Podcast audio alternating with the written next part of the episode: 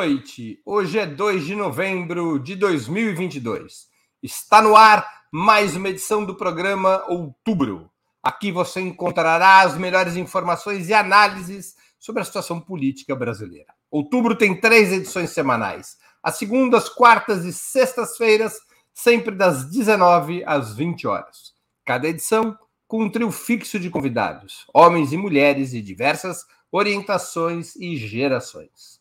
Hoje teremos a participação de Juliane Furno, graduada em Ciências Sociais pela Universidade Federal do Rio Grande do Sul e doutora em Economia pela Universidade de Campinas, atualmente economista-chefe do Instituto para a Reforma das Relações Estado-Empresa.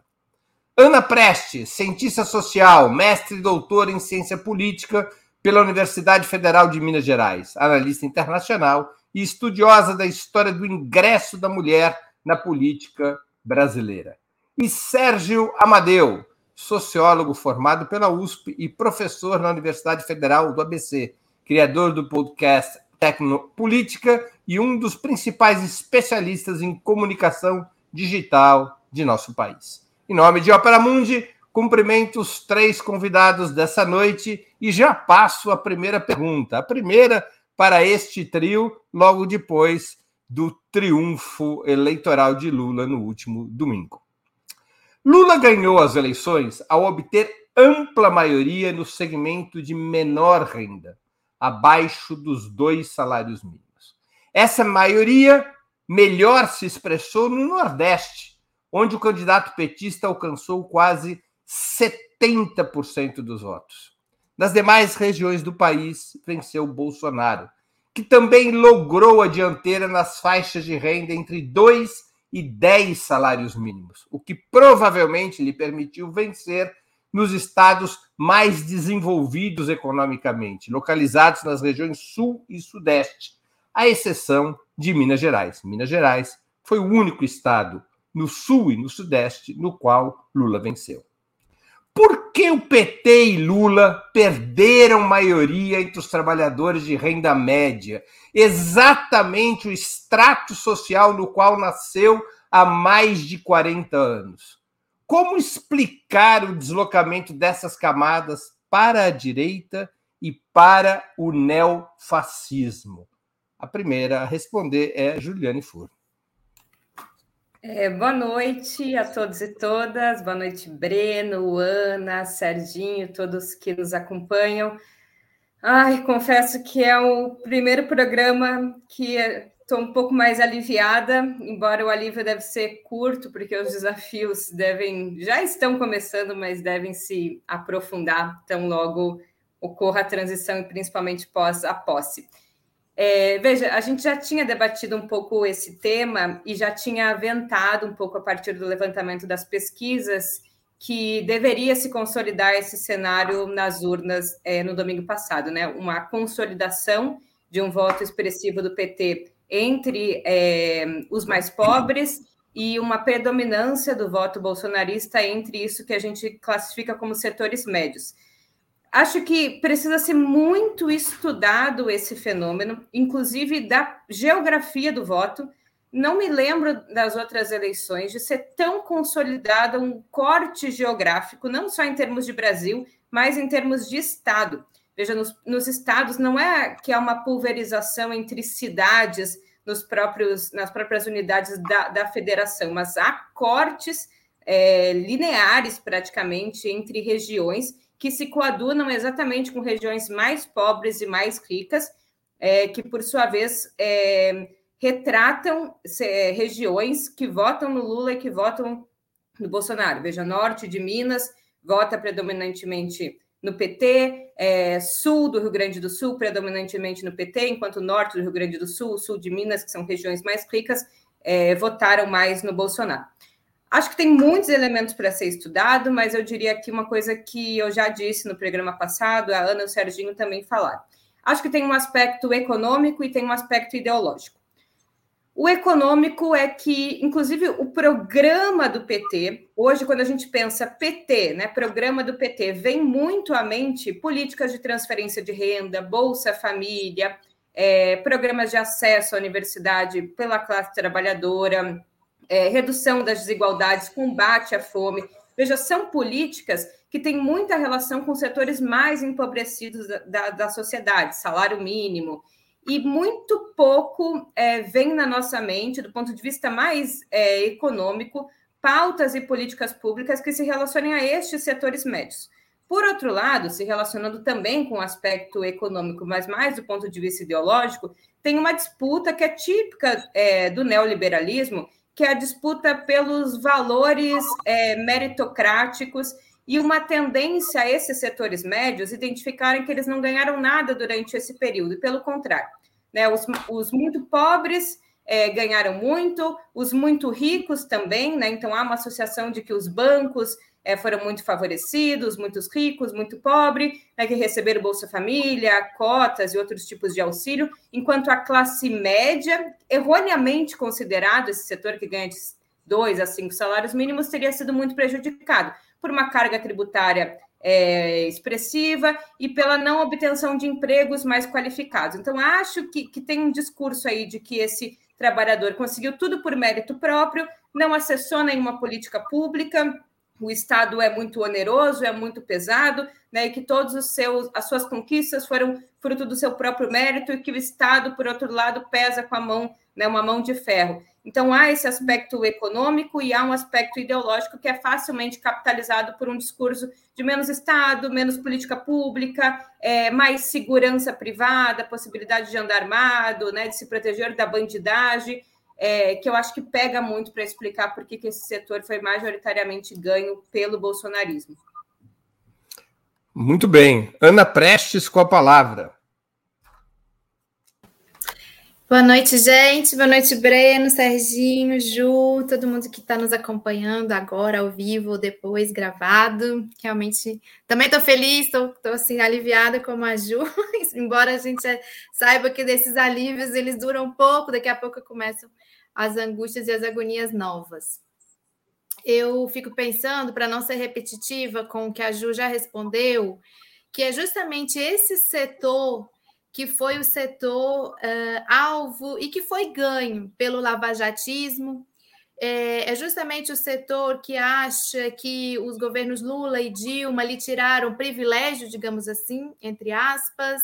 É, foi esse setor que é alvo de um discurso que a gente viu muito presente nos últimos anos, é, de que as pessoas estavam viajando mais de avião e de que o Brasil estava é, apostando numa agenda social que poderia prejudicar de alguma forma esse setor. Esse é o setor que é ganho para o discurso do empreendedorismo, da questão da liberdade, essa, essa, essa falsa liberdade que eles falam, né, como a liberdade para você empreender. É, é um alvo do, da formação ideológica do próprio neoliberalismo, esse setor. Eu acho que essa é a marca desse setor que vai justamente nessa faixa que a gente já conversou sobre ela, dos dois aos dez uh, salário mínimos. E eu queria acrescentar um, um, fator que eu sempre falo dele, eu, eu não sei se, se, é, se, é, um pouco repetitivo, mas eu sempre falo dele que a gente tem historicamente na América Latina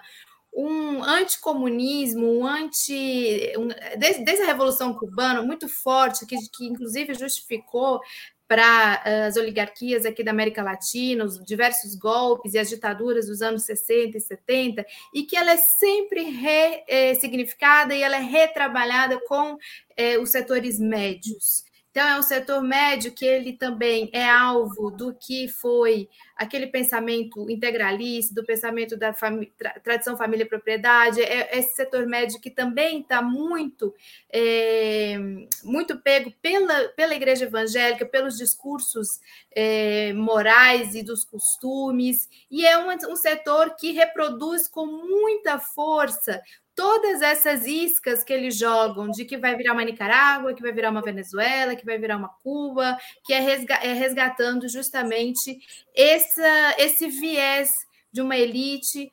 oligárquica é, que perdura na nossa América Latina, não só no Brasil, como em outros países, e que é ganha, e eles, esse setor bolsonarista, liderado por Bolsonaro, eles souberam usar muito bem, conjugar muito bem o que foi o processo do lavajatismo e da destruição, inclusive, da imagem do Lula e do PT, com esses valores completamente conservadores e protofascistas. Muito bem. Sérgio Amadeu da Silveira. Tudo bem, você vai falar que está feliz e tudo, tá bacana. Vai lá. Deixa a gente ser feliz, ô Breno. Eu eu eu tô feliz, mas estou muito apto e também pronto para a guerra, porque eu digo que é, nós vamos ter que enfrentá-los. O fascismo continua aí. Antes eu quero cumprimentar a Ju, a Ana e você, Breno, apesar de você estar mal-humorado hoje, me parece. Eu mal-humorado? Eu nunca estou mal-humorado. Mas vamos lá, vamos lá. É, eu sou, sou uma pessoa feliz, mas eu sou bem-humorado. então, eu, é, eu, eu temo que eu não concordo com essa, essa divisão por regiões, viu? Ela mascara uma situação que é preciso ser melhor analisada. Nós ganhamos na cidade de São Paulo, a cidade mais rica do Brasil. Nós diminuímos a vantagem na cidade mais reacionária da Grande São Paulo, com o maior IDH, que é São Caetano do Sul. Nós ganhamos na. É, diminuímos a distância. E em São Paulo, a gente foi muito bem em parte desse segmento de dois a cinco salários mínimos. Porto Alegre a gente ganhou, me parece. Eu não tenho os dados de Porto Alegre. Mas eu queria, eu queria dizer o seguinte: é preciso problematizar isso, porque eu acho que aonde o poder econômico não tem contraposição, onde o poder econômico está na mão do agro, está na mão dos empresários de serviços, por exemplo, Santa Catarina, Paraná, nessas regiões onde não tem organização política, é onde a gente perdeu para o bolsonarismo. Eu acho que precisa fazer uma análise mais complexa, porque a coisa não é estritamente econômica. Nós tivemos uma votação grande nos setores médios do Nordeste. Em alguns lugares a gente ganhou nos setores médios do Nordeste. Por que será? E por que, que será que em Brasília, nos segmentos pauperizados, em várias cidades a gente perdeu? Então precisa ser mais, mais refinada a nossa análise. Eu não tenho os dados agora, eu não vou me aventurar a fazer essa análise, porque eu, eu, eu queria mesmo, eu estou muito curioso para ver essas alterações. Você pega uma cidade como Franco da Rocha, uma cidade pobre, mas que tem uma classe média baixa ali, nós ganhamos assim, de, chegamos a mais de 60%. Foi um, uma, um festival. Então, essa lógica, ah, o Nordeste atrasado e o Brasil avançado. Mentira! O Bolsonaro ganhou no São Paulo atrasado, no rincão do agronegócio. Você vai falar, mas é rico agora, é rico e atrasado, é autoritário, é o cara que manda nos trabalhadores e diz: olha, Gente, se não votar aqui no Bolsonaro, ó, demissão. Metade acredita. Vocês devem ter visto Profissão Repórter ontem. Como é que os caras compram voto em Santa Catarina? Um lugar de fascistas, onde nazistas vieram se esconder aqui e se reproduziram. É bem, é preciso falar isso. É preciso falar isso. Ah, então todo catarinense não presta. Nunca falamos isso, isso é uma bobagem. Pegar uma população e falar que ela, ela é isso, aquilo é errado. Ninguém está falando isso, mas nós estamos falando que tem lugares onde está lá o velho da van, que tem lá um caldo de cultura fascista. E é bem é, é, é, é preciso analisar a pesquisa. Eu acho que a gente ganhou em Pinheiros e Perdizes, na cidade de São Paulo, que são bairros de classe média alta e média, e ganhamos bem. Aí você vai falar, por quê? Porque foram deslocamentos políticos que aconteceram. Então, é, nós precisamos analisar melhor e ver o seguinte: o Lula ganhou nos lugares, sim, onde tem os trabalhadores de baixa renda esperançosos por mudanças. É um voto inteligente e também ganhou na cidade onde precisa se desenvolver, a cidade que conhece o bolsonarismo, que conhece alternativas quando que não votou no Haddad, votou no Dória e viu a desgraça que é. E por isso que o Haddad ganhou na cidade de São Paulo. Então, vamos, vamos ver que a gente tem um chão pela frente. O Brasil, vou dizer assim, avançado e diverso, voltou a pulsar de maneira forte nessa eleição, porque nós derrotamos a maior máquina político-criminosa, clientelista que eu já vi, que eu já vi desde a ditadura militar, quando eu comecei a acompanhar a política. E nos livros de história, talvez só na República Velha tenha tido isso. Não sei. Breno, posso falar uma coisinha em 30 segundos? Em 30 segundos pode. Eu acho que tem uma coisa também importante que foi a, classe média no Brasil, em geral, consome muito serviço, porque o serviço é muito barato, principalmente serviços pessoais. E houve um aumento expressivo do valor dos serviços no Brasil, da empregada doméstica, do encanador, né, de quem presta serviço pessoal. E eu acho que isso ajuda a explicar por que, que uma parte da classe média, que não é rica, é, vota no Bolsonaro ou vota num programa que é claramente antitrabalhador, porque isso ajuda a explicar a redução do custo do trabalho, que é um custo salarial de um serviço que é pago com a renda do trabalho de outra pessoa que consome esse serviço. Então, a classe média, ela quer que tenha mais desemprego, ou que os salários sejam baixos, mesmo que ela seja assalariada, porque o emprego doméstico, jardineiro, serviços pessoais vão custar menos. Acho que isso também ajuda a explicar porque o salário desses trabalhadores cresceram muito nos governos petistas. Muito bem. Vamos passar à próxima questão. Esse tema a gente vai retornar nos próximos outubros, que ocorrerão em novembro, em dezembro e assim por diante. A tática escolhida pela campanha de Lula foi a da chamada Frente Ampla uma coalizão de forças que incluiu, desde o primeiro turno, até mesmo é, grupos de lideranças que se alinharam ao golpe de 2016 contra a presidenta Dilma Rousseff e as reformas liberais dos últimos seis anos. Essa política de alianças se revelou eleitoralmente eficaz? Terá consequências sobre a formação e o programa do próximo governo? Ana Prestes. Vou começar pela segunda pergunta. Terá total consequência. Pelo que eu percebo, vai ter consequência sim. E eu creio que. Ai, só um pouquinho, gente. Eu creio que foi sim acertado. Acho que se demonstrou acertada essa capacidade de ampliação, porque na prática, essa eleição de 2022 ela foi um pouco plebiscitária quase. Ela foi uma, eleição, vamos, vamos ser uma democracia ou não, vamos, é, vamos tirar Bolsonaro ou não, e isso unificou vários setores. Eu, eu creio que foi importante, sim, essa ampliação, os apoios que vieram aí no segundo turno, do de ex-presidentes, é, vários setores empresariais, se formou uma grande frente, uma frente ampla pela democracia, e muitos falo que veio até tarde. Muitos já defendiam que muito lá atrás ela já deveria ter sido formada.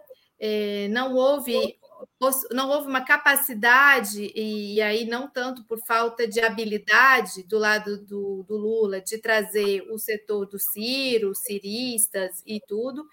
É, então, isso no, no, processo de inicial de montagem de uma frente ampla pode ter sido, inclusive, prejudicial, mas eu achei é, que a minha opinião é que o apoio de Marina, o apoio da Tebet, da Elisiane Gama, todo esse apoio que veio dos ex-presidentes foi muito importante para, inclusive, de uma forma didática e até educativa, de significar para as pessoas o que, que era esse, essa eleição, o que, que representava essa eleição de risco é, para o Brasil. E aí eu vou aproveitar rapidinho, só para reforçar com as pessoas uma coisa da, da, outra pergunta que o Serginho falou, e eu concordo, e eu não falei quando respondi, esqueci, para as pessoas olharem não só para o mapa das regiões, mas eu acho mais justo o mapa das cidades, que é o mapa em que você está pintado de azul e de vermelho, que é de uma forma mais próxima da realidade. Acho que a gente olhar para o mapa pintado ali de é como se fosse eleição norte-americana, em que você elege os representantes por estado, pode dar um desvio de interpretação. É, Sérgio Amadeu.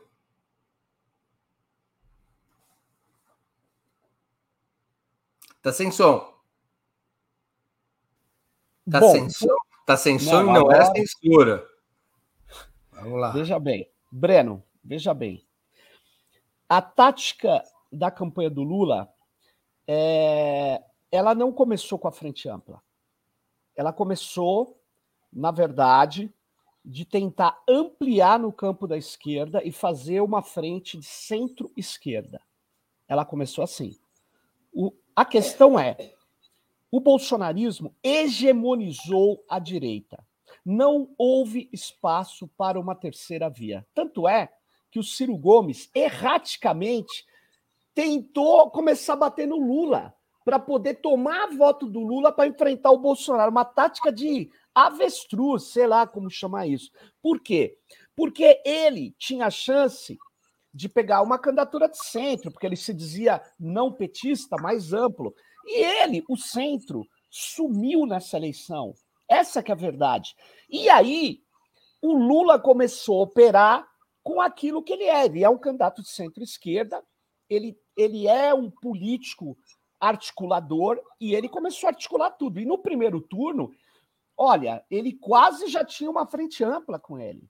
Ele, ele, ele tinha muita gente. E eu não considero a Marina como uma coisa de frente ampla. A Marina está num campo socioambiental hoje que é de centro-esquerda, na verdade. Né? É, você tem que enfrentar no Brasil, inclusive é mais radicalizado, porque no Brasil a luta ambiental é uma luta também contra o veneno, contra a devastação do agronegócio, dos madeireiros e do crime organizado. Essa é a verdade. Então, a Marina veio aqui antes, já tinha uma articulação de centro-esquerda que envolvia o PSOL mais à esquerda. E o que eu quero dizer é o seguinte: quando vem o segundo turno, o, o, nem o Ciro teve condição de ir para Paris ele teve que ficar quieto, porque ele estava desgastado. Mas o PDT veio, veio todo mundo, veio a Tebet. Fizeram uma, uma articulação que veio o PSDB, o que não tinha vindo ainda. Então, na verdade, aqueles que diziam: ah, o PT, vocês devem se lembrar no ano passado. Ah, o PT tem que tirar a candidatura do Lula para abrir uma frente ampla que, que é isso? Ah, ah, ainda bem que ninguém caiu nessa esparrela, porque a gente já teria perdido a eleição. O Lula é a grande liderança popular do país, é uma liderança que um conjunto de elementos permitiram a, de, a gente derrotar o Bolsonaro. A Frente Ampla foi importante é, e vai ser agora para debelar essas tentativas golpistas, para poder governar, talvez, num país ah, devastado. Agora, para ganhar a eleição, a frente de esquerda é que ganhou a eleição. É, isso tem que ficar bem claro. Agora, você falar, não, mas agregou e aí ajudou a ganhar. Sim, é verdade. Mas como é que você forjou essa aliança ampla? Foi a partir de uma frente de esquerda numa eleição contra o fascismo que não precisa ter programa. O programa é defender a democracia. E o Lula ao fazer isso, ele se deu bem. Essa que é a verdade. Juliane Furno. Bom, concordo com o Sérgio, a Ana, não quero ser muito repetitiva.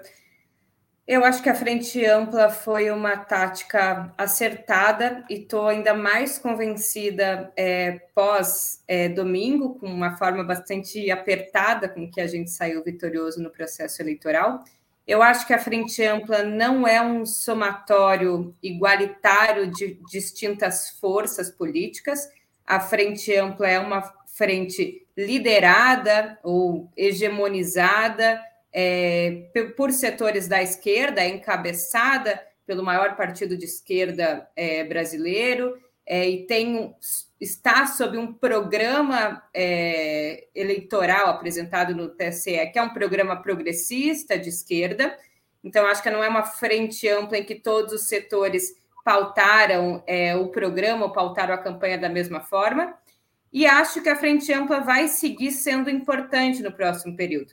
Vai ser importante porque o Bolsonaro e o bolsonarismo é, foram derrotados nas urnas, né, como um primeiro passo, mas demonstram capacidade de resiliência nas ruas e não vão é, poupar esforços para serem uma oposição é, se manifestando em vários campos, principalmente nas ruas, é, no Congresso, porque fizeram uma bancada expressiva, principalmente no Senado, e nas várias outras é, formas de manifestação e presença na sociedade. Portanto, a Frente Ampla vai seguir, na minha avaliação, sendo importante. Agora, se por um lado é importante para estabilidade, governabilidade, por outro lado, ela também é importante como uma marra. A Frente Ampla ela tem o seu bônus, né, do ponto de vista da capacidade de estabilidade, isso é um elemento importante para que o governo tenha o que mostrar, ou tenha a capacidade é, de concretizar uma série de políticas públicas que são de caráter, inclusive, emergencial, mas, por outro lado, ela é também uma camisa de força. Embora os setores que embarcaram no final, principalmente o PSDB, não sejam setores originais da, da Frente Ampla, portanto, não pautaram o programa, esses setores vão constranger, como já estão fazendo, o governo Lula a ser um governo da responsabilidade fiscal, né, a ser um governo comprometido com os interesses de mercado, com o interesse das grandes empresas. Portanto, o que vai ser o fiel dessa balança, o definidor é, de para onde vai, vai pender o próximo governo Lula, é principalmente as organizações, aí sim, em aliança da esquerda mais estrito senso, selada, calcada na força das organizações políticas e da mobilização popular. Então, por um lado, é importante, por outro lado, a capacidade dessa frente ampla pender é, para centro-esquerda ou mais para a esquerda vai depender da nossa capacidade de pautar esse cenário. Por fim, eu não sei se tu vai perguntar, Breno, eu queria também comentar sobre as eleições e o resultado eleitoral. Acho que a Ana falou uma coisa importante. Alguém aqui no chat, passei é, muito por cima falou alguma coisa, ah, Rio Grande do Sul, interior do Rio Grande do Sul, é, o agro, Bolsonaro. Veja, a cidade, a maioria das cidades, né, mais de 50% das cidades do interior do Rio Grande do Sul votaram no Lula. Né? O Sudeste teve uma participação muito expressiva na vitória do Lula. Eu acho que é muito importante também né, problematizar os números né, e como foi geograficamente esse resultado, para a gente também não fazer uma análise muito simplista é, de como foi o comportamento do voto. Muito bem, vamos aprofundar esse tema do governo Lula. O plano de reconstrução e transformação do Brasil, aprovado pelo PT em setembro de 2020, há dois anos atrás, apontava como objetivo tático, explicitamente, a eleição, a conquista de um governo que fizesse reformas estruturais reforma política, tributária, bancária, agrária, para ficar nas mais tradicionais. Reformas que fossem, tivessem como objetivo não apenas a distribuição de renda, mas fundamentalmente a distribuição de riqueza. Nas diretrizes programáticas para a campanha, aprovadas em maio, essas reformas estruturais foram substituídas por compromissos mais genéricos, compromissos progressistas mais genéricos, até para viabilizar a frente ampla. O que, que se poderia esperar finalmente do terceiro governo Lula? Reformas estruturais, como proposto em 2020, ou restauração da Sexta República, formada pela Constituição de 1988, sem correlação de força, sem condições para se avançar na ruptura com o neoliberalismo como proposto no documento petista de 2020. Com a palavra, Sérgio Amadeu. O problema é que o neoliberalismo ele tem limitações claras para poder fazer o país crescer. Então, a própria frente ampla vai ter que romper ou atrasar, mesmo aqueles que queiram um neoliberalismo mais radical. Eles não vão conseguir fazer isso. Sabe por quê? Porque para levantar milhares de pessoas, milhões de pessoas, para retirar da, da pobreza que elas estão, você não consegue fazer isso com política neoliberal. Você não consegue fazer isso. Então, nós vamos ter que, de certa maneira, é, é, trabalhar é, políticas sociais com muita força. O neoliberalismo rompeu com isso há muito tempo.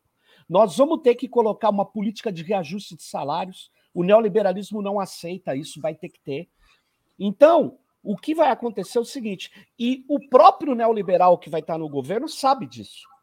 Então, na verdade, Breno, tem um problema estrutural é, tem um problema de limitação orçamentária, nós vamos ter que discutir esse teto de gasto, nós vamos ter que discutir essa supremacia do capital financeiro na, nas contas públicas, é, independente de qual. De, senão não governa. Senão não governa. Essa é a verdade. E tem um problema. Aonde que eu acho que o governo vai, vai, vai patinar? Ele não vai patinar no meio ambiente, porque ele não pode. Essa é uma das questões cruciais para o Lula. O Lula tem o compromisso internacional. A imagem dele vai depender de um combate muito forte na área ambiental. Ele vai e ele vai fazer isso. Ele vai ter recurso internacional para fazer isso. Ele vai fazer o ministério que vai dar força aos povos originários, ele vai fazer isso, provavelmente ele vai jogar FUNAI debaixo disso, ele vai fazer algumas coisas que não vão mexer estruturalmente no capitalismo brasileiro, obviamente, mas que vai alterar a questão da miséria, porque se ele não fizer isso, o governo dele afunda. Essa é que é a verdade. Agora, ele vai mexer muito no agronegócio? Só naquilo que o agronegócio tem de confronto direto com a Amazônia. O resto não. Ele vai mexer no capital financeiro como deveria? Não. Ele vai fazer reformas estruturais? Não. Não tem como. Não vai fazer. Não vai fazer, mas ele vai ser um governo, eu acho que é, em algumas questões o neoliberalismo também não vai vingar. Eu só espero que ele consiga ter coisas do tipo é, é, ter ousadia em algumas áreas que não requer tanto investimento, mas que requer mudança de orientação para longe do neoliberalismo, como, por exemplo, não deixar privatizar o correio e transformar o correio numa grande empresa de logística que concorra com a Amazon.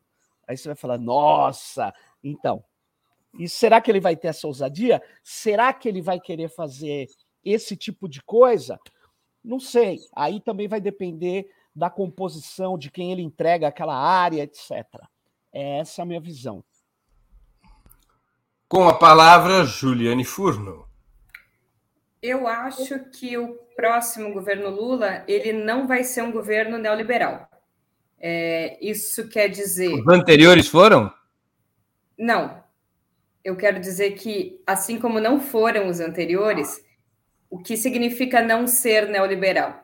Significa ampliar a presença do Estado na economia, ampliar a presença não só regulatória do Estado, mas a capacidade empresarial do Estado na economia, ou seja, ampliar a presença e a utilização das empresas estatais como instrumentos de, de mobilização industrial é, e de crescimento econômico dentro de uma estratégia de planejamento, coordenação de médio prazo ampliar as políticas públicas de caráter universal, coadunadas com as políticas focalizadas, mas priorizando os aspectos universais, é, e não seguindo à risca o que foi o tripé macroeconômico advindo é, da década de 90. Ou seja, ter mais interferência sobre o câmbio, né, para que ele seja um flutuante sujo, ou seja, flutuante, mas com é, medidas, né, com, com, com formas de, de de interferência do Banco Central, com uma meta de resultado primário é, flexível é, e com taxa, com uma meta de inflação que não seja declinante, que seja mais adequada ao ciclo econômico. Eu acho que algumas reformas estruturais vão finalmente sair da pauta e falo talvez com mais ênfase na reforma tributária, talvez porque ela já tenha caminhado mais no Congresso no último período e ela deve sair com um aspecto que versa sobre a simplificação é, da tributação sobre consumo e produção, mas também que avance sobre é, a modificação da estrutura é, de tributação da pessoa, da renda da pessoa física, mas também a tributação na pessoa física de lucros e dividendos.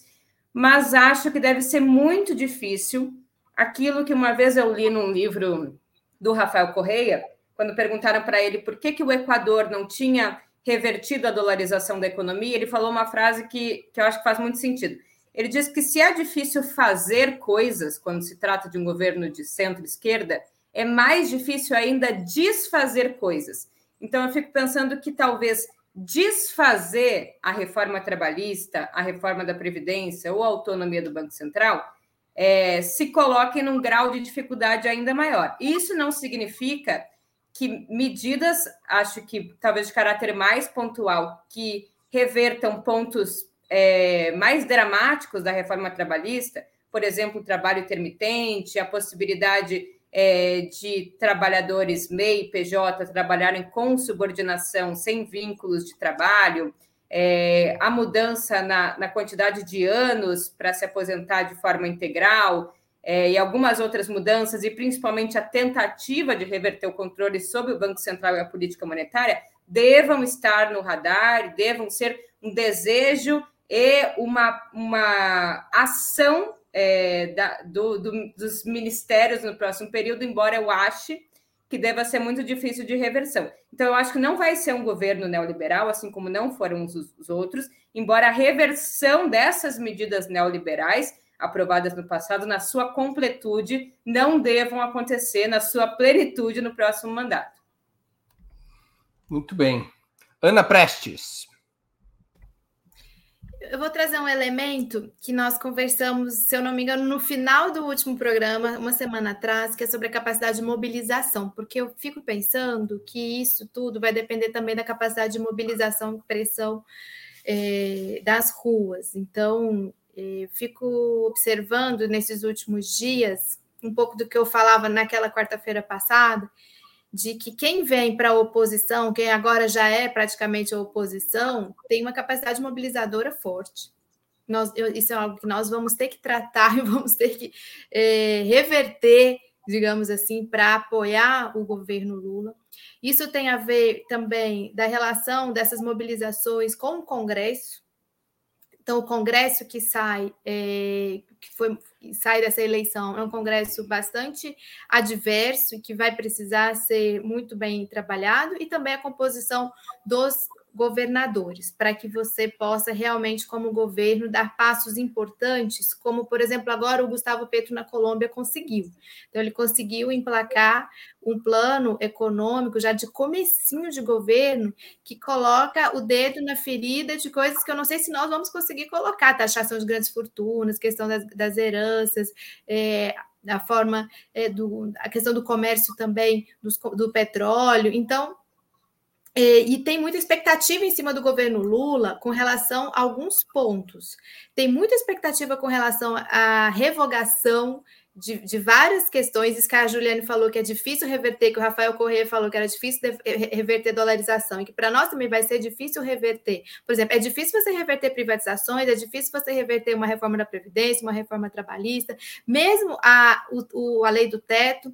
E, e sobre isso, eu estava observando pela imprensa, vocês também devem ter observado, como a imprensa, que antes é a imprensa lavajatista, era a imprensa golpista, que batia no PT, ela já está assim, não, mas no primeiro governo, realmente, tem que, tem que, tem que flexibilizar o teto, é, tem que permitir mais gastos. Não sei se vocês já repararam umas figuras aí, tipo Sardenberg, essas figuras que sempre batiam muito no PT. Então, eu acho que o Lula tem que aproveitar, inclusive, no, logo no começo, essa boa vontade de setores que tradicionalmente lhe fazem oposição, lhe faz, ou lhe faziam muita pressão para conseguir é, entrar é, para não ser marcadamente realmente um governo neoliberal, como a Juliane falou, e ter investimento social, tudo ao contrário, né?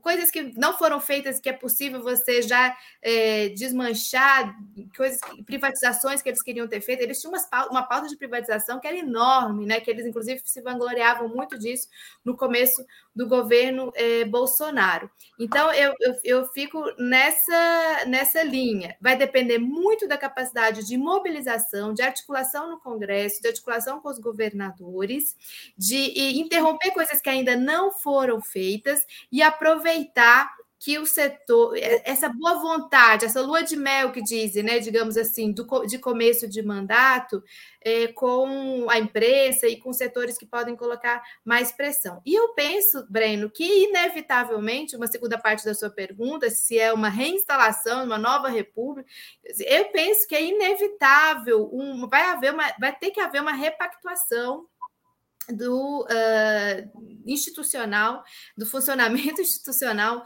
do país, um reencontro com o processo uh, democrático, porque senão Lula nem governa. Muito bem. É, já que o, o tema é estourar o teto de gastos, eu vou me arriscar aqui a estourar o teto de tempo do programa com uma pergunta que não estava na minha no meu roteiro. Em 2003, o governo Lula começou com uma reforma importante para acalmar os mercados. Foi a reforma previdenciária.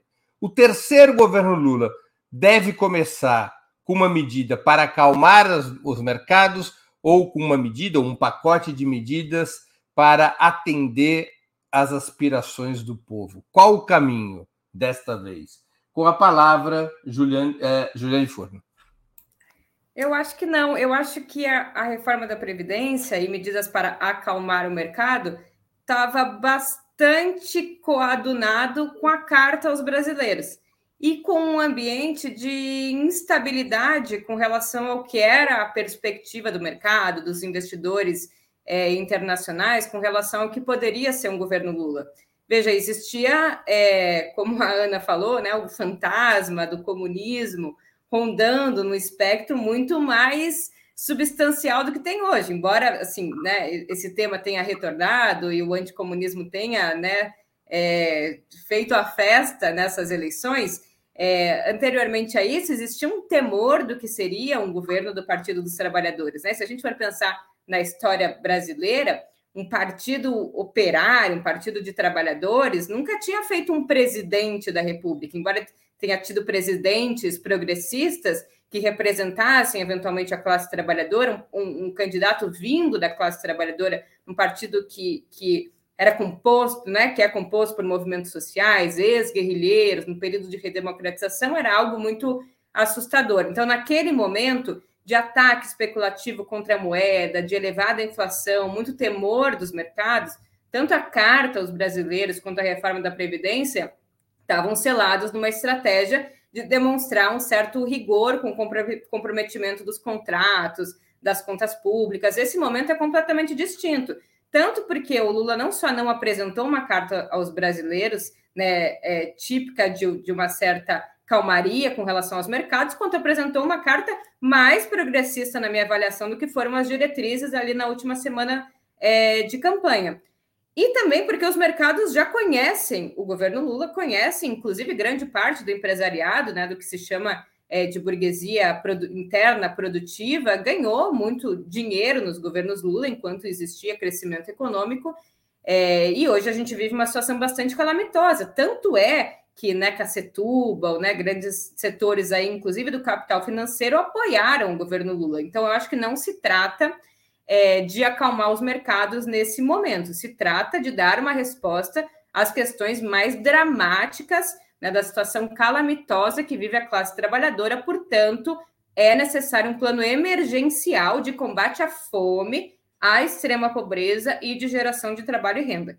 Então, são estes setores que precisam ser acalmados nos primeiros 100 dias de governo Lula, e eu acho, arrisco aqui, a dizer que são para esses sujeitos que o governo Lula vai, vai apontar a sua artilharia né, nos primeiros momentos do mandato. Perdão, com a palavra, Ana Prestes. Ô, Breno, me repete o cerne da pergunta. É se, como no começo do governo lá em 2003, agora o Lula também vai ter que dar resposta aos setores, digamos assim, da 2003, economia? o governo abriu sua gestão propondo a reforma da Previdência, que era uma reivindicação dos mercados financeiros, para acalmá-lo. Neste terceiro governo Lula, deveria operar com a mesma lógica, acalmar a Faria Lima, ou acalmar ou atender às aspirações dos setores populares que o elegeram? É, é lógico que, a resposta para a pergunta do que deveria, deveria ser óbvio que você tem que é, é, focar em acalmar as expectativas e as justas, é, os justos clamores de quem está tá sofrendo, quem está passando fome, essa questão do plano emergencial da fome. Mas como nós sabemos que a, como é a política real, nós sabemos que o, e o Lula tem essa capacidade e essa habilidade, ele vai dialogar com todos esses setores. Agora, eu estava pensando que eh, eu fico pensando assim que o trauma com o governo Bolsonaro, digamos assim, ele, é, ele foi tão grande, o choque foi tão grande que a benevolência com esse início de governo Lula Pode ser uma ingenuidade minha, mas eu fico pensando que há uma benevolência, vai haver uma benevolência com esse início de governo, que nesse aspecto coloca o Lula numa situação diferente do que foi lá em 2003. Assim como foi diferente, é vai ser diferente com o que a Dilma passou no, no início do seu segundo mandato, né? Que ela estava totalmente cercada justamente por esses setores. Tanto é que aconteceu muita coisa do que aconteceu ali por conta da pressão desses setores que já começavam a desembarcar e que foram fundamentais para o processo golpista que, que viria uh, na sequência. Eu continuo com a mesma resposta uh, da, da pergunta anterior. Eu fico pensando que o governo Lula precisa aproveitar este momento de uma certa benevolência daqueles setores que mais para frente vão ser os que mais vão pressioná-lo, e aí sim também inclu, incluímos esses setores eh, econômicos para fazer é, logo no começo, isso que acho que a Ju já colocou bastante bem aqui, a questão é, dos planos plano emergencial para combate à fome, restabelecimento dos, uh, dos programas sociais, é, questão do salário mínimo, já ouvi gente falando aí, o Lula já tem que entrar aumentando o salário mínimo, eu fico pensando que é por aí. Sérgio Amadeu da Silveira. Olha, eu de certa maneira já tinha falado, tinha respondido essa questão, vou, vou situar a, um pouco mais a resposta. Eu acho que a prioridade do governo Lula é com as pessoas que estão em situação de extrema miséria e pobreza. Ele vai ter que ter uma política emergencial muito rápida e ele já se mostrou capaz de fazer isso quando ele fez eh, o rearranjo que gerou o, o programa Fome Zero e depois o Bolsa Família. Mas eu acho que ele vai ter que ser mais contundente ainda e ele também vai precisar, ao mesmo tempo, para trabalhar a questão do salário mínimo, trabalhar algumas carreiras do funcionalismo que estão extremamente defasadas. E eu acho que ele vai ter que atuar nos trabalhadores precarizados, que é essa base do bolsonarismo, essa base do fascismo. Ele vai precisar dar garantias, fazer acordos com essas plataformas de precarização do trabalho. Ele precisa dar é, férias, ele precisa dar ou começar gradativamente a inserir direitos, como, por exemplo, é, fim de semana remunerado. Ele vai ter que fazer uma discussão e uma regulamentação disso. Então, eu acho que isso vão ser as prioridades dele, insisto, junto com a retomada da fiscalização da Amazônia. Ele vai ter que, e aí vai ser duro, ele vai ter que ter uma força-tarefa específica para tirar os criminosos madeireiros, envenenadores de rios, invasores de terras indígenas. Ele vai ter dificuldade de fazer isso. É, eu acho até uma dificuldade maior que a econômica, porque não dá para ir com a mão mole ali. Vai ter que ir com é, muita força, porque esses caras, nós, nós estamos lidando com um, um agronegócio que é baseado no crime. Isso precisa ficar claro no Brasil. É, é o, ogro, falou, é o ogro negócio. É o ogro negócio. Aliás, quem está por. A, a minha pergunta para vocês, e todo mundo devia colocar nas redes sociais: quem está pagando essas manifestações? Vocês viram o nome dos caminhões? Opa, Vocês não faz spoiler do programa. Oh, Calma aí. Como não? Como Calma. Agora eu vou fazer, agora eu vou fazer um intervalo comercial e a gente vai passar para esses assuntos. Nada de spoiler no programa aqui. Tenha disciplina revolucionária e bolchevique. Antes de continuarmos, eu queria pedir a contribuição financeira de vocês para a Ópera Mundi. Há seis formas possíveis de contribuição. A primeira é a assinatura solidária em nosso site operamundi.com.br barra apoio. A segunda é se tornando membro pagante em nosso canal no YouTube. Basta clicar em Seja Membro e escolher um valor no nosso cardápio de opções. A terceira e a quarta contribuindo agora mesmo com o Super Chat ou Super Sticker. A quinta é através da ferramenta Valeu, valeu demais quando assistirem aos nossos programas gravados. E a sexta é através do Pix Nossa chave no Pix é apoia.operamundi.com.br. Eu vou repetir a nossa chave no Pix. apoie.operamundi.com.br. A mais eficaz de todas as armas contra as fake news é o jornalismo de qualidade. Apenas o jornalismo de qualidade coloca a verdade acima de tudo. E esse jornalismo que a Opera Mundi busca oferecer todos os dias depende da sua contribuição, do seu engajamento, do seu apoio, do seu bolso e, em tempos evangélicos, do seu dízimo, do dízimo dos espectadores e leitores de Ópera Mundi. Desde já agradeço a quem puder contribuir, não importa o valor, o que importa é termos um movimento de sustentação da imprensa independente. Nas, nas primeiras horas posteriores à proclamação do resultado eleitoral, caminhoneiros bolsonaristas bloquearam estradas em diversos pontos do país. Nas redes sociais de extrema-direita, foram convocadas manifestações diante dos quartéis que se realizaram hoje, algumas com bastante presença.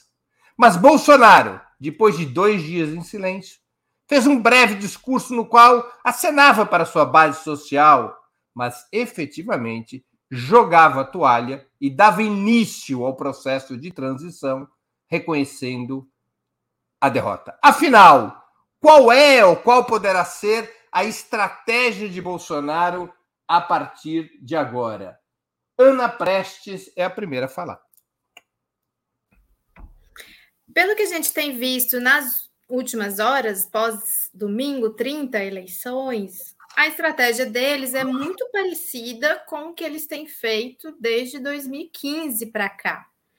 Então, fruto daquela eleição muito acirrada eh, de 2014, que ali já começa o movimento golpista, quando o Aécio contesta, leva para o TSE um questionamento sobre a eleição, e começa, eh, junto com o governo Dilma, 2015 começam as mega manifestações, as mega mobilizações, é, isso, eu, eu fico pensando que essa estratégia deles vai se manter, vai se manter. Eles vão é, eles vão se alimentar, continuar se alimentando de algo que de um capital político que eles é, foram é, formando e que está é, tá demonstrando uma, uma, uma força, está demonstrando.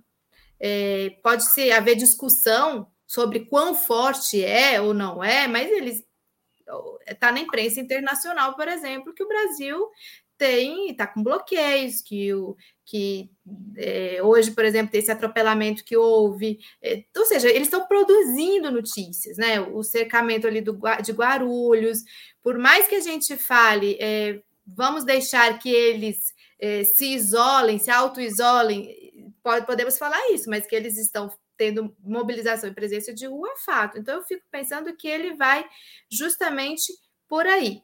Vai depender muito também de quão fácil será a vida de Bolsonaro daqui para frente, perante a justiça. Qual vai ser a ação uh, da justiça referente aos inúmeros crimes já cometidos por ele? Então, a gente percebe que essas últimas movimentações dele são no sentido de, se te, de tentar se proteger.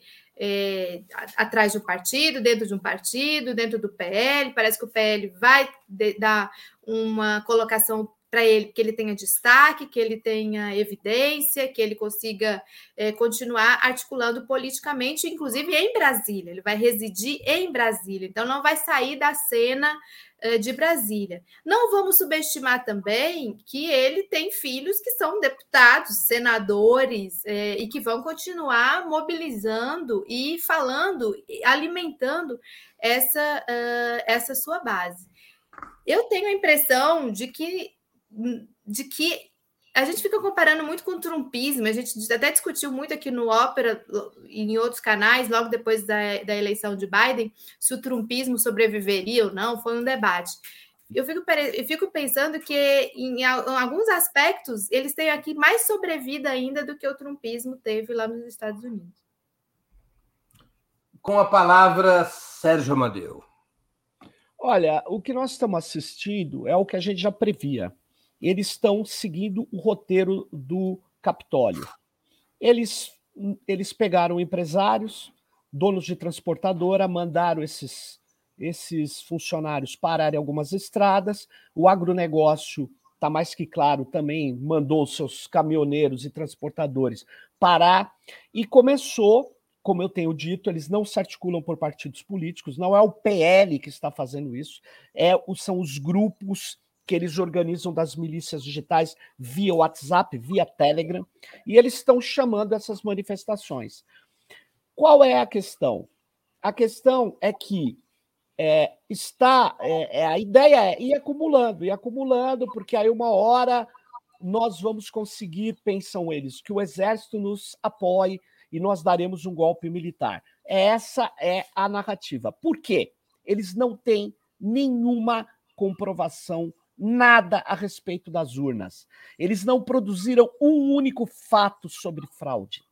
Não é a fraude que está a questão. Eles já mudaram o discurso nas redes. Eu estou acompanhando. A questão é: não aceita um presidente ladrão. Eu falei, eu aceitei um presidente ladrão, miliciano, assassino, genocida. E quando tentei tirar, foi pela via legal, pelo impeachment. Então, eles não estão aí, eles são fascistas, eles estão sob hegemonia fascista. Esses empresários que estão pagando, corte o dinheiro que essa coisa acaba. Corte o dinheiro. Mas será que eles vão cortar o dinheiro? Não vão. Prenda o recurso. Aí você vai ver que o banheiro químico que está sendo levado lá não vai chegar. Entendeu? Esses caras são bandidos. Então, nós temos que chamar uma manifestação grande, como foram das diretas já, em defesa da democracia. Se ficar só ah, tudo isso aí. É claro, hoje tinha um feriado tal. Vamos ver como vai se comportar. Mas, na minha opinião, eles vão continuar tentando escalar. Nós precisamos chamar a, a maior manifestação já vista na história do Brasil. Se não chamar, o que vai acontecer é que a gente vai ter um comando que vai esperar que a Copa do Mundo vai debelá-los. E eles vão esquecer de tudo. Eu não sei, porque esses caras não, não são. A maior parte dos articuladores deles, eles estão lá. O Kim Paim está na Austrália, o Constantino defendendo o golpe de Miami. Esses caras não estão nem aí, eles são patriotas fora do Brasil, patriotas que moram na Flórida. Então são caras que não têm nenhum compromisso. Eles não estão precisando de nada aqui do Brasil. Logo, eu acho o seguinte: nós precisamos começar a atuar mais fortemente sobre o Ministério Público, sobre as polícias, para garantir a legalidade. Agora, o que vai deixá-los no seu devido lugar é ou são as manifestações pela democracia. Se não começar a chamar isso agora, vai ser muito ruim. É isso que eu quero dizer. E corte Juliane, o dinheiro deles. Juliane Furno. Ah, eu acho que eles estão com uma estratégia de se manterem fortalecidos e manter o Bolsonaro como uma figura é, expressiva que tem capacidade de seguir liderando aí os seus seguidores, seguir sendo o mito é, dessa base social heterogênea, mas que, que está demonstrando capacidade de se manter coesionada. Veja, o discurso do Bolsonaro ele veio muito nessa direção é um discurso que, por um lado, atende a um pouco o clamor, inclusive, de partidários do Bolsonaro, que já faziam uma certa pressão para que o Bolsonaro se posicionasse e que dissesse alguma coisa para sua base social. Então, ele vai lá é, e diz que, que né, é, é importante fazer atos pacíficos, né? Não me lembro as palavras que ele usou, mas, mas, mas desobstruir as rodovias ou não queimar pneu, alguma coisa assim, mas ao mesmo tempo não é enfático o suficiente para dizer voltem para casa e aceitem o resultado das urnas. Então, por um lado, ele dá uma resposta, mas não uma resposta que seja suficiente para né, colocar um, um, balde de água fria na moral da, da sua tropa. Então, ele não aceita o resultado, ele não parabeniza o vencedor, ele não diz que aceita o resultado da, da, das urnas, ele não reconhece a derrota. Então, ele, ele é como se ele desse um comando ou desse sinalizações duplas. por um lado, ele diz: Ó, oh, estou operando e sempre vou operar dentro das quatro linhas da Constituição, não sou autoritário, é, não sou contra movimentos que não sejam pacíficos. Por outro lado, também não digo nada sobre o processo eleitoral. Hoje, o general Heleno deu uma declaração bastante dúbia, que deu a entender também que vamos fazer de tudo para preservar a ordem e a democracia no Brasil, mas não disse o que é democracia, não falou sobre o resultado das eleições. E, e nesse vai e vem de informações descasadas, vão mantendo acesa e mantendo de forma permanente mobilizações nas estradas, hoje, nos quartéis, inclusive muito grande no Rio de Janeiro, bastante grande no Ceará também, e vão alimentando essa tropa, inclusive de informações que parecem ridículas, né, aos olhos de quem vê, mas que mantém eles coesionados, né? É, informação de que o Alexandre de Moraes foi preso, informação de que agora, né, saiu de fato a comprovação do resultado fraudulento das urnas. É um absurdo, é a manutenção de um universo paralelo, mas que mantém eles vibrando numa mesma sintonia, porque eles se abraçam, eles choram, eles se enrolam na mesma bandeira, e isso mantém coesão, isso mantém eles nas ruas. Então, eu acho que o movimento é esse. Não vai ter um golpe, porque eles não têm mais né, apoio nem na própria base de sustentação, né? Malafaia, Moro, Ricardo Salles, Damares, não tem apoio internacional, não tem apoio na mídia, mas eles mantêm um discurso que se retroalimenta e que se consolida como um grupo. Então, eles vão atuar na oposição, mas vão atuar muito coesionados e sob essa premissa de que eles foram os injustiçados, que, mais uma vez, operam diversas forças ocultas, sejam da urna eletrônica, seja do STF, que estão atuando para jogar o Brasil no bueiro da lama, do presidiário, do corrupto, do, do ladrão. Eu acho que essa é a estratégia que eles vão operar a partir de agora. Vamos à última pergunta do programa, estourando o teto do tempo. O Serginho já me fez spoiler da pergunta, mas o que, que eu posso fazer? Os partidos de esquerda, o sindicalismo e os movimentos sociais deveriam convocar jornadas de mobilização em resposta à extrema-direita nessas semanas que antecedem a posse do presidente Lula ou deveriam transferir ao tempo e às instituições a tarefa de eventual contenção do bolsonarismo. Sérgio Amadeu é o próximo a falar, já que me fez spoiler dessa questão. Olha, eu vou ser muito breve, Breno, já que eu fiz um spoiler, eu não sabia. Você não me passou as perguntas antes, então eu, eu nunca passo as perguntas antes, porque então, isso mas eu imagino não faz que parte da, do bom jornalismo. O jornalismo é bom. bom quando ele é de emboscada. Muito bom. Então, como você pensa assim, é, você tem que ver que eu acho que a questão crucial do momento, e falei e vou repetir, é chamar a frente ampla para que ela chame de uma maneira muito forte as ruas. Eu acho que a gente tem que fazer atos em São Paulo, no mínimo, e no Rio de Janeiro, no mínimo, fazer atos gigantescos, atos que tragam a expressão dessa frente pela democracia, que sejam convocados que nem esses caras convocavam os atos contra Dilma Rousseff, para que desça esses caras para a avenida e que venha, na verdade, mostrar que os fascistas eles estão fortes, mas eles serão debelados. Com o fascismo não se brinca. E eu acho que o pessoal está começando a brincar. Entenda? Então, essa é a minha questão, minha sugestão para a direção dessa frente da, da campanha do Lula, dos partidos aliados, dos partidos democráticos. Precisamos ir para a rua. É isso aí. Juliane Furno com a palavra.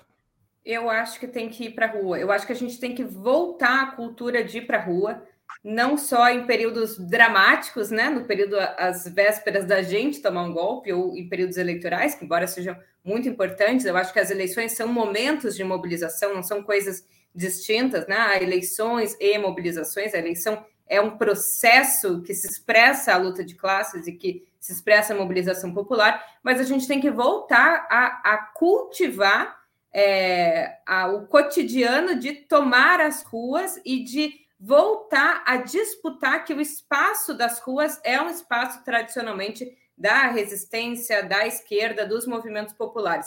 Eu acho que eu tenho medo, na verdade, que a gente volte a ficar relativamente acomodado, é, que a gente volte a tentar por muito excesso de complacência ou muito medo, é, né, tem, tem, esteja tendendo a evitar demasiadamente o confronto e essa estratégia de muita defesa vai abrindo muito flanco para que o bolsonarismo fique, inclusive, é, muito assanhado e vá né, se, se, se tornando muito mais gigante e muito mais presunçoso, assim, né? Durante muito tempo a gente foi tendo muito medo e esse medo foi abrindo muito espaço para que o bolsonarismo, inclusive, fosse mais, muito mais violento, porque sabia que não teria reação do outro lado. Então, acho que assim, a gente não tem que é, tem que cuidar, né? Eu acho que não é a hora de ter confronto, eu acho que a gente tem que zelar pela nossa militância. Então, são atos pacíficos, mas eu acho que a gente tem que tomar as ruas e mostrar que né, estamos defendendo a democracia e, principalmente, exigir punição para esses agentes é, golpistas, para a negligência das forças de segurança que não estão cumprindo o seu papel, e isso ajuda posteriormente o governo Lula a tomar medidas cabíveis, judiciais, no campo criminal, de responsabilização desses agentes e do próprio Bolsonaro por essas ações antidemocráticas de, de apologia ao golpismo, é, de, de, de descumprimento da Constituição que estão operando agora. Se a gente não fizer nada, a chance de que passe né, panos quentes nesse processo que a gente vire a página, como virou em outros momentos, é muito maior do que se a gente começar a pressionar desde já. Muito bem. E Ana Prestes, para finalizar o programa de hoje. Vou falar de algo que foi polêmico durante a semana, eh, que foi quando saiu aquela nota do MTST, se deveria haver uma mobilização para confrontar e de desfazer os bloqueios. Nesse sentido, eu, eu acho que seria errado. Eu fico pensando no, na linha da que a Ju falou, do que o Serginho falou, a gente tem que ocupar as ruas em defesa da democracia, para celebrar a vitória que seja, para dar força para o governo que está chegando, mas não no sentido de cair na provocação do lado de lá e, e ter esse é, atitudes, é, entre aspas, heróicas de desmanchar bloqueios, porque isso é a pauta deles, esse é o movimento deles. O ato a, a Gaviões da Fiel, numa das poucas coisas boas que corintianos fazem na vida, desmontou bloqueio deles. E eles botaram é, o rabo entre as pernas. Eu, eu, acho errado, eu acho que seria errado a gente mobilizar os nossos movimentos, movimentos das centrais, os movimentos sociais para fazer isso, é a minha opinião. Encerrou? Sim. É o poder da síntese, isso é uma coisa muito admirável. Merecia ser premiado o poder da síntese. Chegamos ao final de mais uma edição do programa Outubro. Eu conversei hoje com Juliane Furno, Ana Prestes e Sérgio Amadeu. Nós temos novo encontro marcado com os nossos convidados das quartas-feiras no próximo dia 9 de novembro. Antes disso, voltaremos a nos ver nos programas Outubro. De sexta, dia 4 de novembro, aniversário do assassinato de Carlos Marighella, e, e também na segunda-feira, dia 7, aniversário Serginho, aniversário da gloriosa Revolução Russa de outubro. Agradeço aos convidados e à audiência, especialmente aqueles e aquelas que contribuíram com o site de Ópera Mundi ou com o nosso canal no YouTube. Muito obrigado, boa noite e boa sorte. Tchau, tchau.